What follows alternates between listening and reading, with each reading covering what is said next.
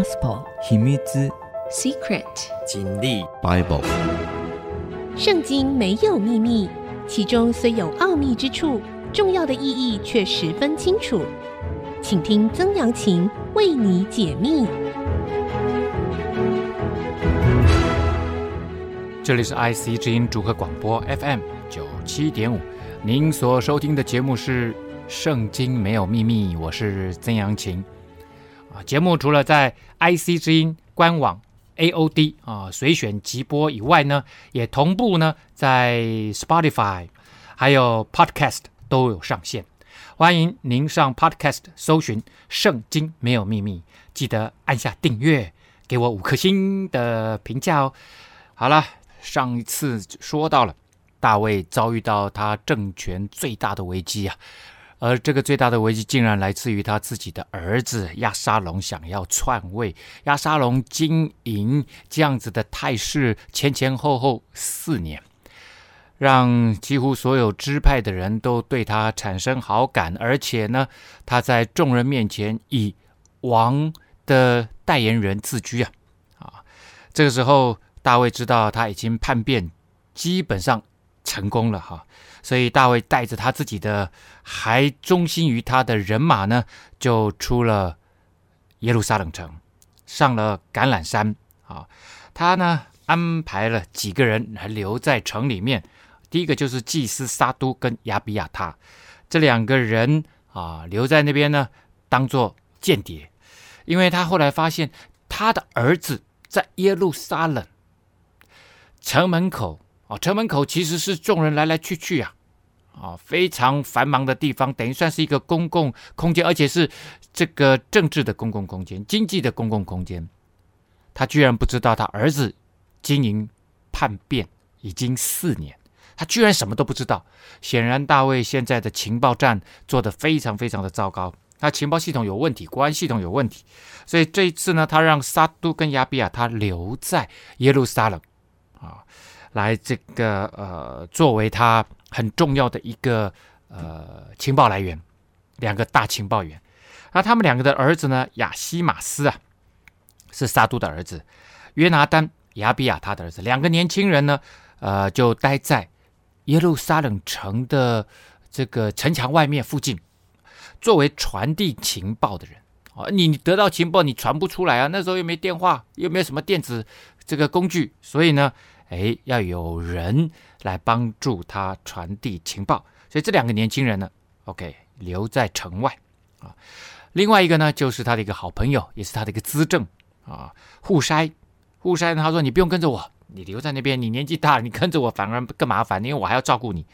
你就留在耶路撒冷城，留在我儿子身边啊。为什么呢？因为他身边有另外一个叛臣，厉害的谋士啊，国师啊。”亚西多福，啊，亚西多福这个背叛的国师呢，你帮我看着他，他出什么主意，你帮我做反间吧，啊，很重要，你要翻转他的计谋，啊，好让我能够有充分的时间啊逃亡以及做准备。好了，这个大卫王呢，在这时候他恢复了他的精明，重新恢复他的精明哈，然后。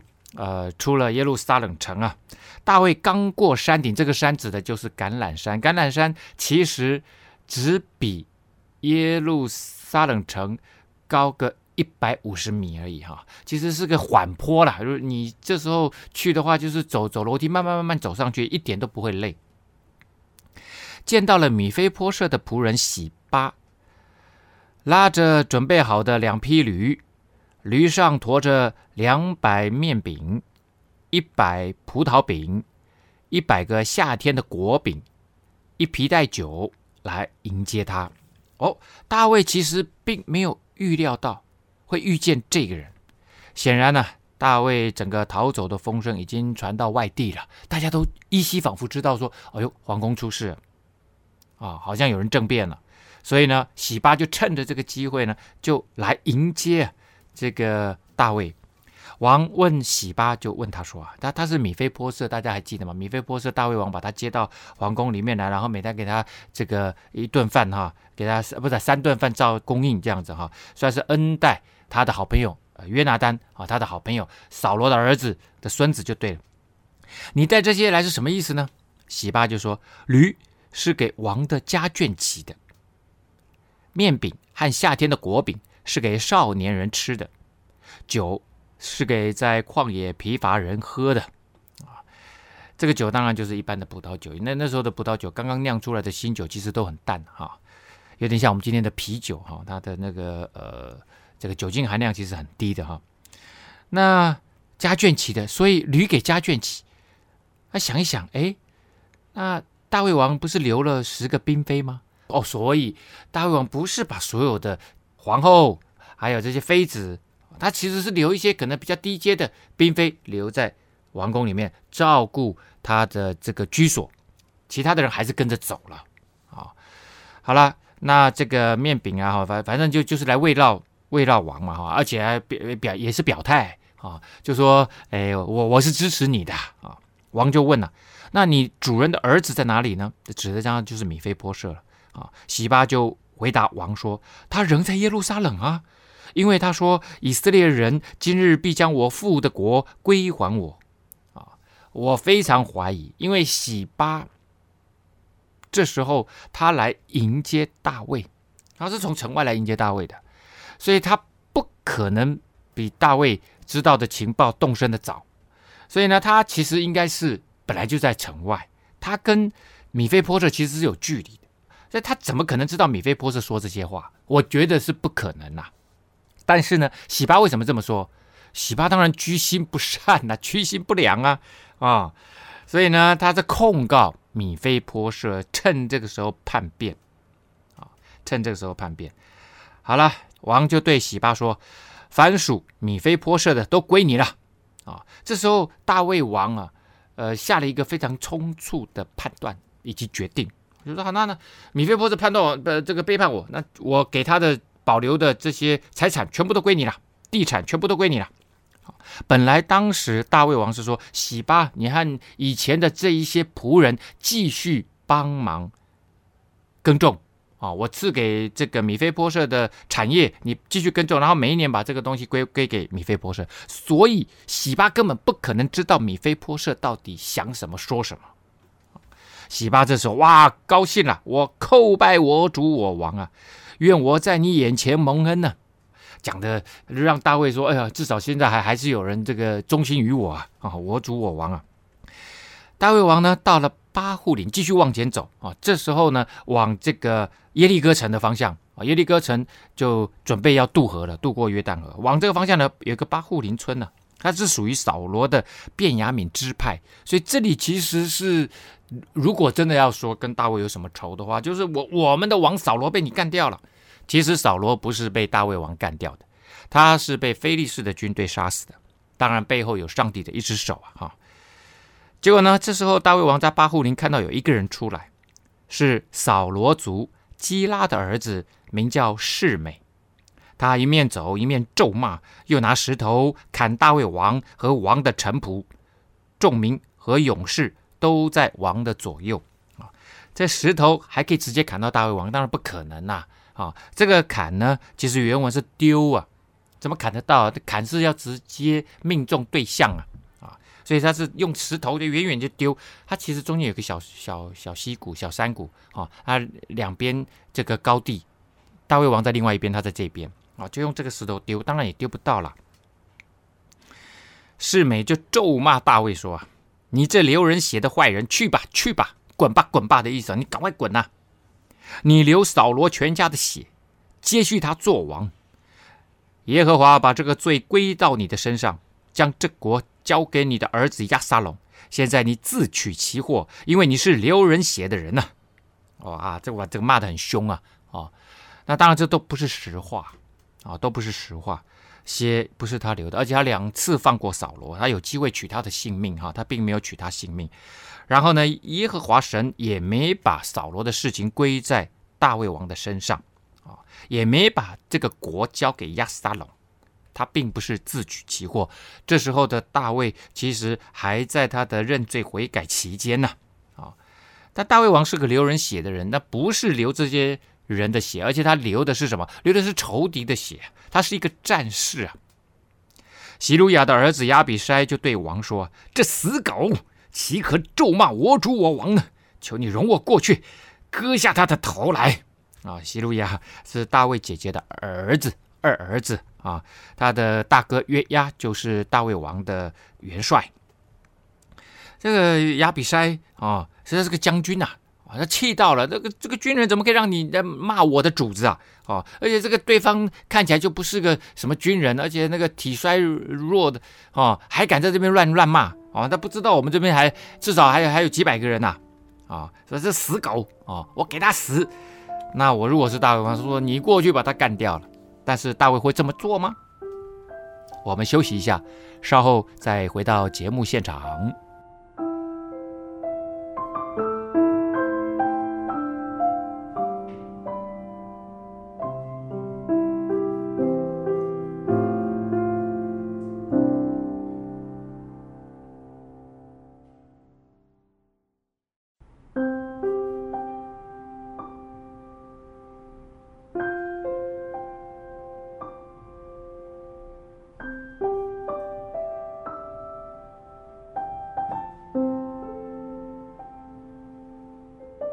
欢迎您回到《圣经没有秘密》，我是曾阳晴。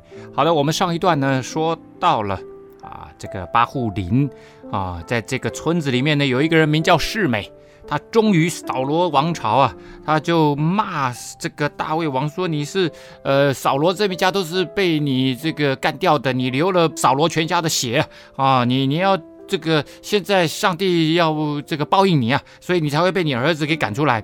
大卫手底下的这个将军洗鲁雅的儿子亚比筛说：“我这个狗头，我把他干掉。来来，你你准许我。”大卫呢，他说：“洗鲁雅的儿子啊，我与你们有何关涉呢？”啊，大卫常常不赞成别人的时候，说：“我我我，你讲的东西跟我有什么关系啊？”他咒骂是因为耶和华吩咐他说：“你要咒骂大卫。”如此。谁敢说你为什么这样行呢？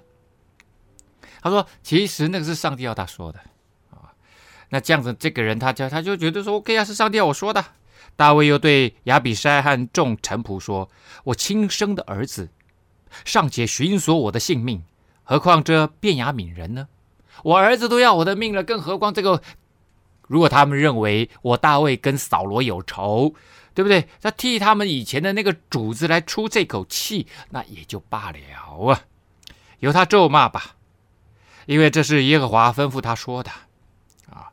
那大卫这个人他，他现在已经慢慢慢慢恢复到啊，恢复到他以前的那样子的一个心呐、就是他愿意所有的事情都让耶和华神来安排。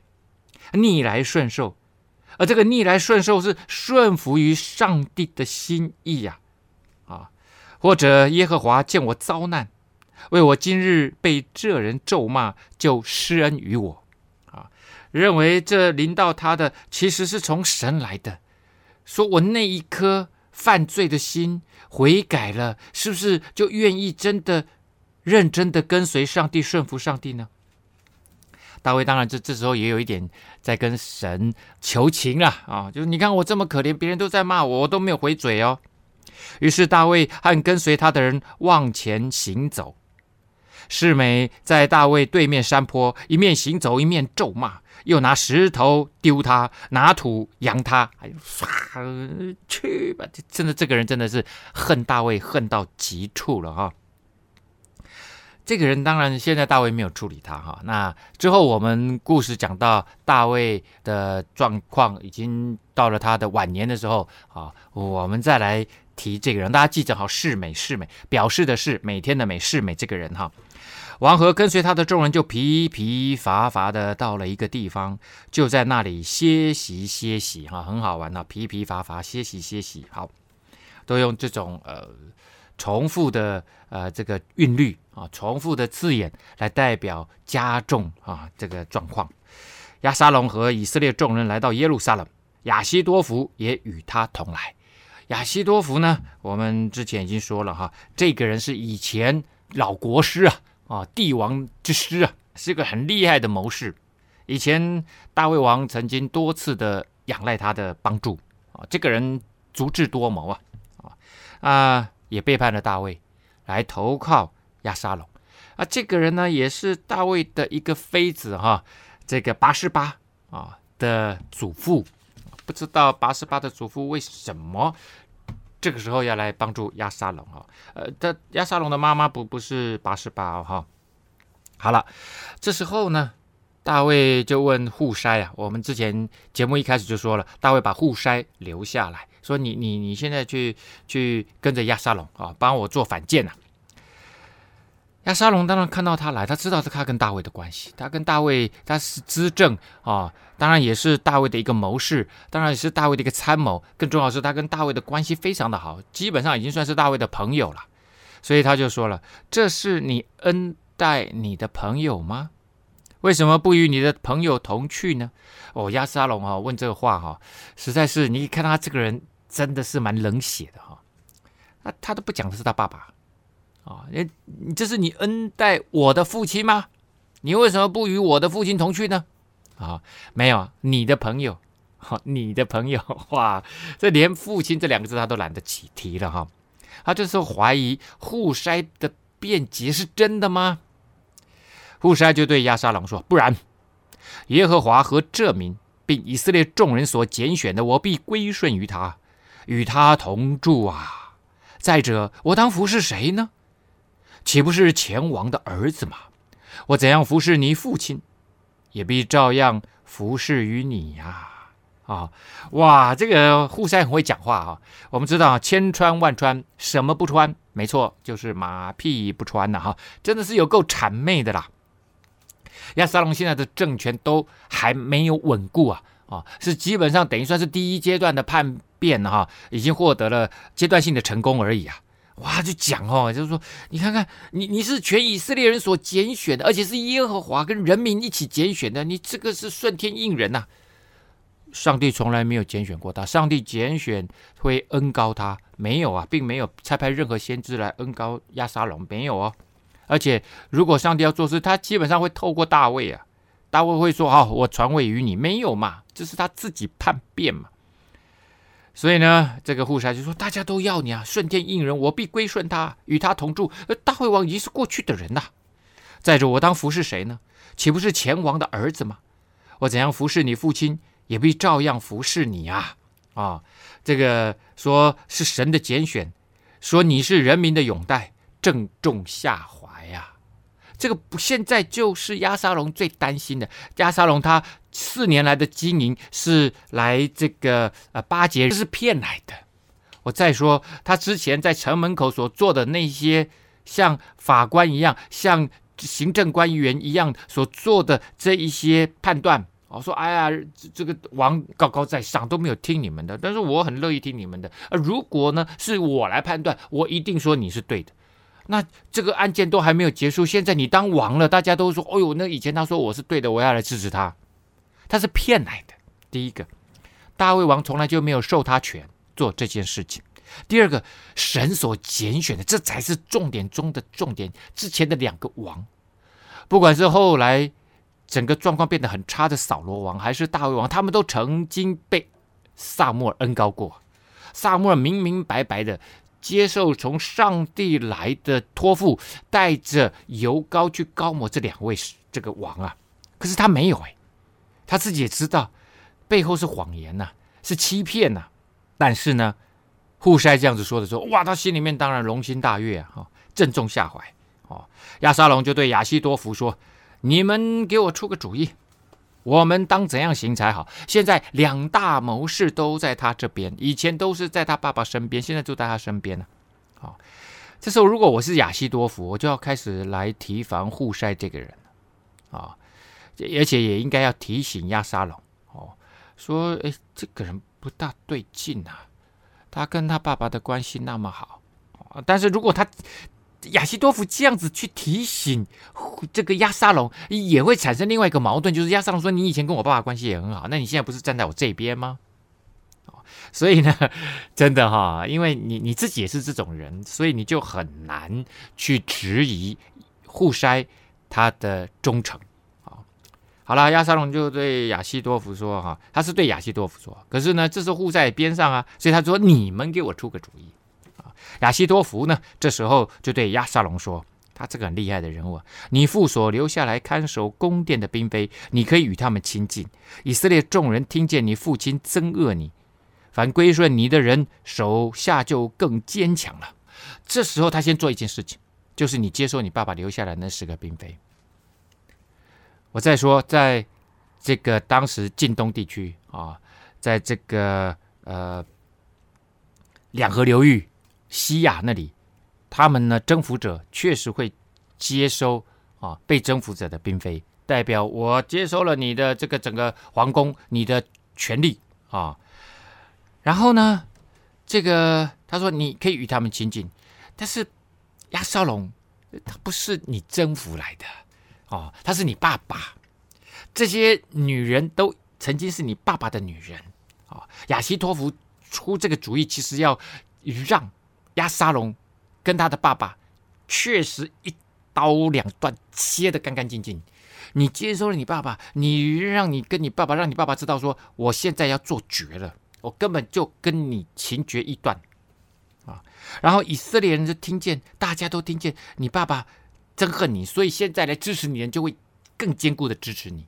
哦，亚西多夫这招是真的是很狠呐，哦，真的是很狠，所以他他绝对是一个有脑袋瓜的啊，好了，于是呢，人为亚沙龙在宫殿的平顶上支搭帐篷。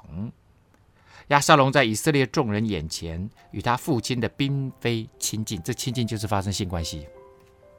这里我们看到了上帝的精准呐，啊，上帝做事啊，啊，真的是完全都呃不废话啊！上帝在宫殿的平顶上支搭帐篷，为什么我这样子说呢？我们先休息一下，稍后再回到节目现场。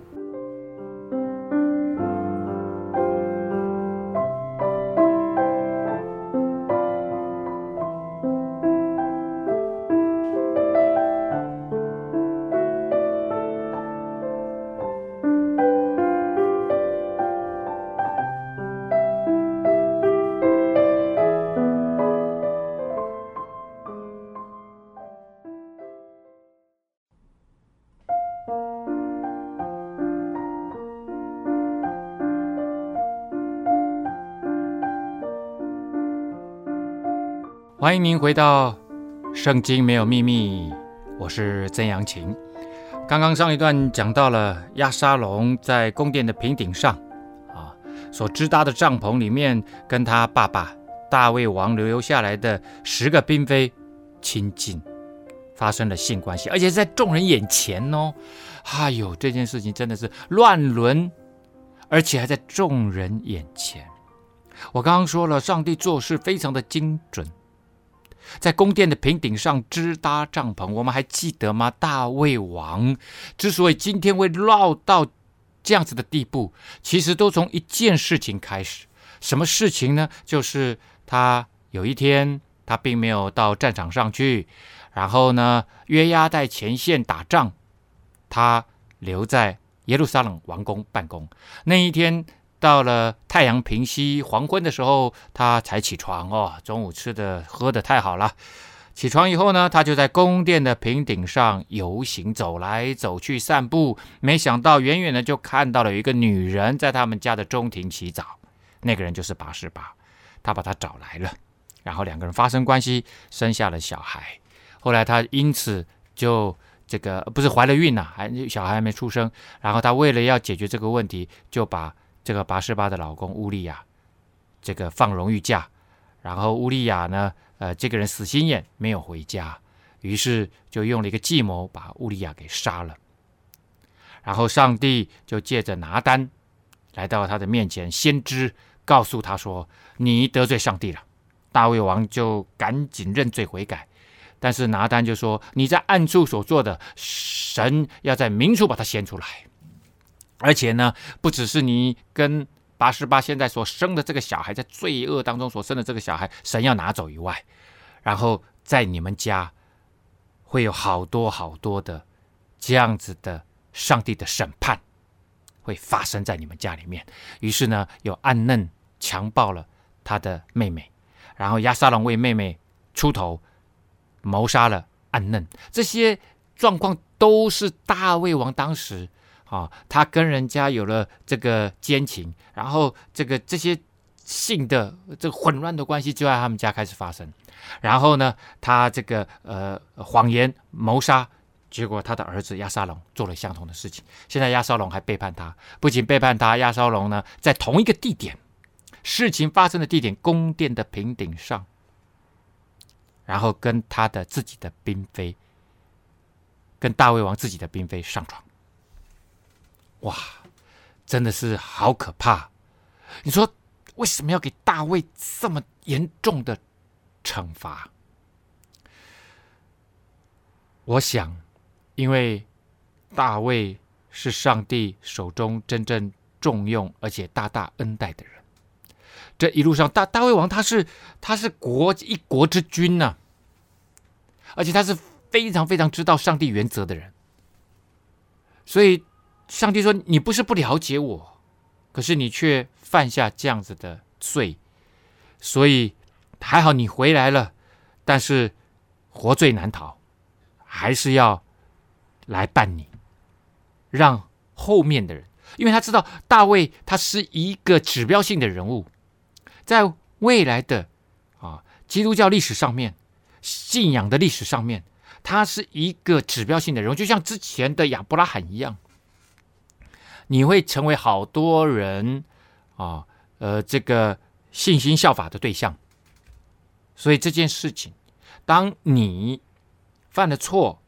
先知来指出你错的时候，你立刻认罪悔改，这也是信心的表现呐、你可以，他是王哎，你看，如果说像呃，在中国历代的王，他喜欢谁就喜欢谁啊，大家还要谢谢你啊。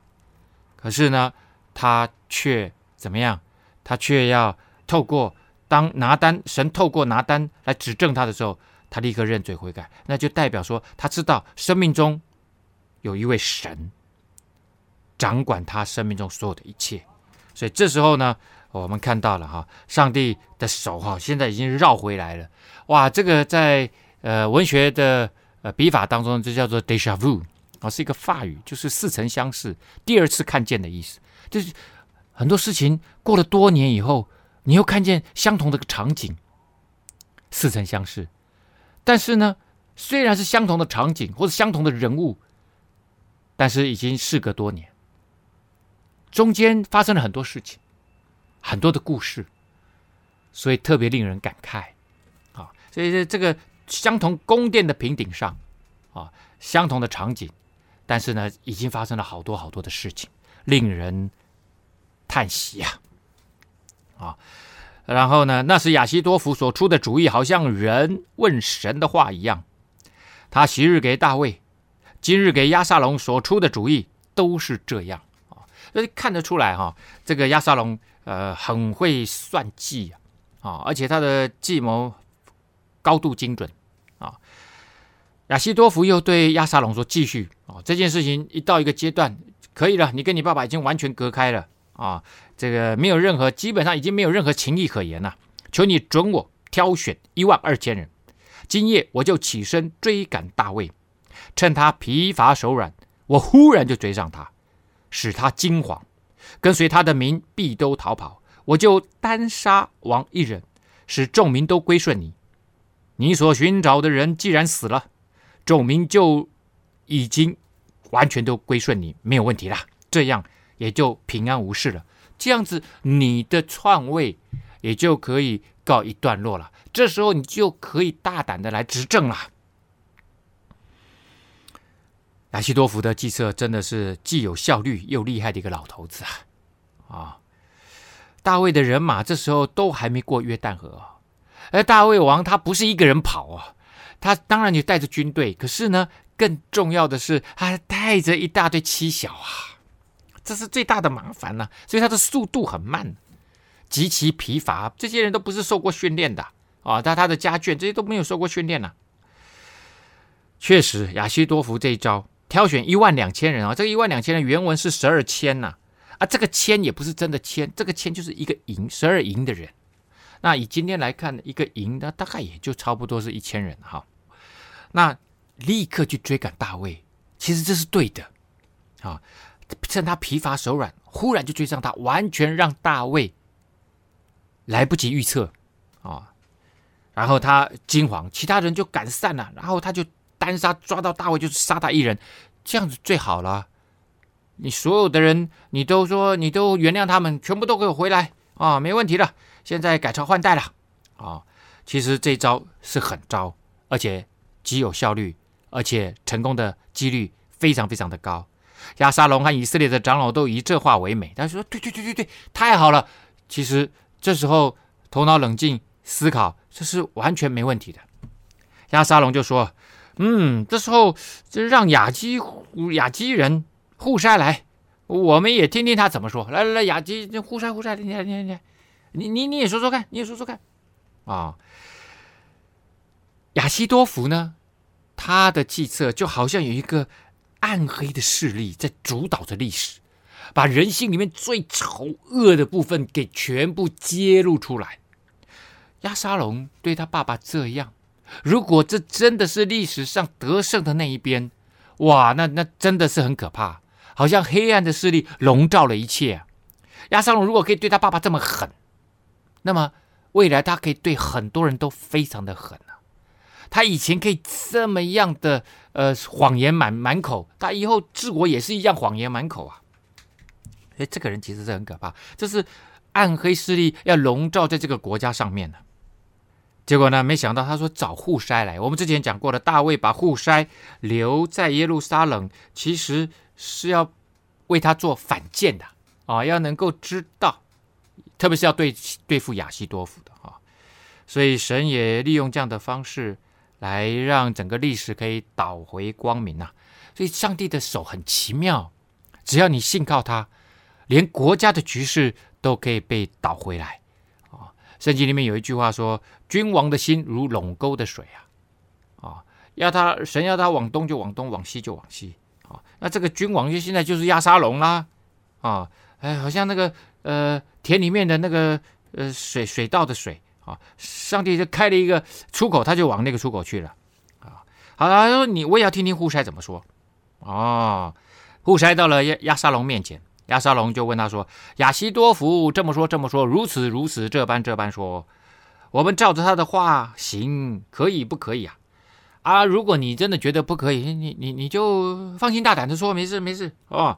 这个我们大家这什么都来听听看。”啊、听听看，那究竟户筛会对押沙龙如何来回答呢？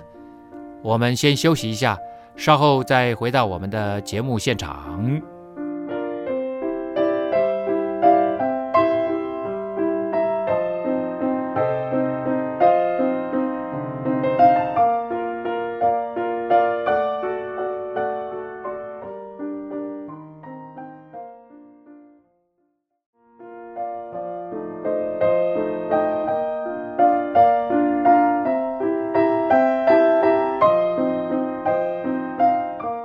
欢迎您回到《圣经没有秘密》，我是曾阳晴。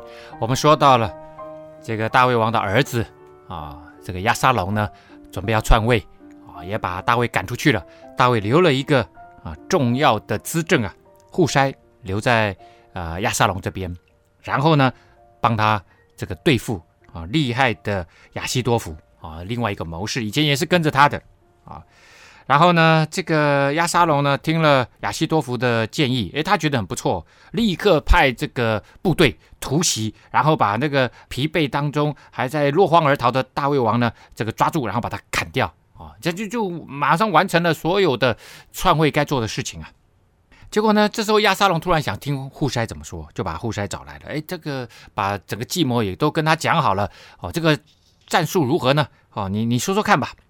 户筛就对亚沙龙说：“亚西多福这次所定的谋不善，不好啊！这当然了，第一句话马上下结论了，不好。那如何不好？接下来再说。这个就是修辞，跟重要人物讲话，你不要慢慢推论哦。他没那么多时间了，这些人都都很没耐性的，他要直接听到结论。所以呢，直接就说亚西多福这次所定的谋啊，所记的话不善。”不佳、不美、不好啊！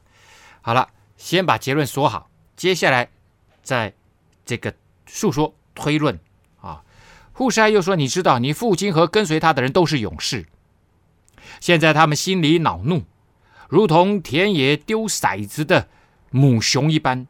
而且你父亲是个战士，必不和民一同住宿啊。”好了，户筛啊，他他用什么？他用他这个人很会修辞。这个厉害，他看到亚西多弗当他在讲计谋的时候，不管是跟亚沙龙教他跟大卫王的嫔妃呃上床，或者是这一次说立刻来追杀大卫，都是平铺直叙的。你可以知道他这个人非常理性，很会算计，但是呢，口语表达呢，基本上以效率为主啊，就是能够清楚表达，让我的信息传到对方的耳朵里面、大脑里面。That's enough，这样就够了。可是呢，户筛没有，户筛是一个拥有煽动力的这样子的一个这个伟大沟通者。他第一个，我刚刚说了，直接把结论说完以后，接下来他就说：“你爸爸是个勇士啊，他是个战士啊，所以他不跟一般人住。现在他遭受到这样子的状态，就好像在田野里面那个母熊啊丢了他的小 baby 啊，那样子要抓狂了。”你现在不要去碰它。他用比喻，好，好像母熊抓狂的母熊一样，丢了丢了小孩的抓狂的母熊一样。他现今或藏在坑中，或藏在别处。若有人首先被杀，必听凡听见的人必说：啊，跟随押沙龙的民被杀了。他说：我是我们派去的人，啊，呃，没有先找到大卫，而是被人杀掉了。哇！大家就说你你的你亚沙龙才一一一出马就就挫败哦，这这个不好啊，这个触霉头啊。虽然有人大胆如狮子，他的心也被消化了。他说：“我们阵营里面大家胆子都很大，大家都很想为你效力啊，大家好像那个胆子大的跟狮子一样。可是听到你哇，你一出征就失败，哎呦，大家都胆怯了，因为以色列人都知道你父亲是个英雄。”跟随他的也都是勇士啊！用了第二个生动的比喻，就是我们的人马像狮子一样，可是现在的大卫像母熊啊，抓狂的母熊啊，丢了这个儿子的，丢了小 baby 的母熊啊！所以接下来他继续说：“依我之计啊，不如将以色列众人从但直到别是巴，如同海边的沙那样多。”聚集到你这里来，你也亲自率领他们出战啊！那我们呢，一次就成功。我们让十二个支派从南到北，从但到别是巴，别是巴是现在的最南边，但是最北边。我们让所有的人都聚集，然后我们出征，像海边的沙那样子多，聚集到你这里来，然后你亲自出征啊！你你这个名正言顺哦，你是新的王，然后把那个旧的王干掉。哇，这个一听，龙心大悦啊！哦，可是这样子其实就给大卫以色列众人逃亡的国军有了喘息，有了重整的时间呢、啊。他在替大卫争取时间呢、第三个出来了啊！第三个比喻出来，像海边的沙那样多啊！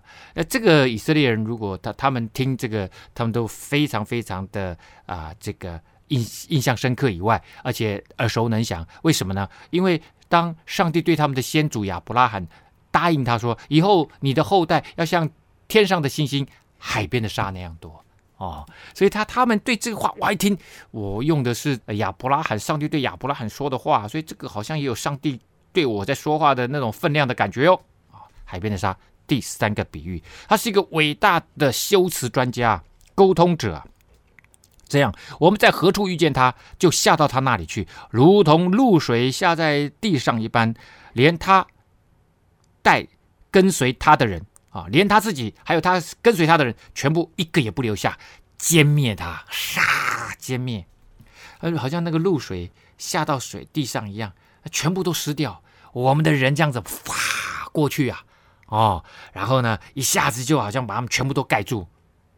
第四个。比喻露水，他若进了哪一座城，以色列众人必带绳子去，将那城拉到河里，甚至连一块小石头都不剩下。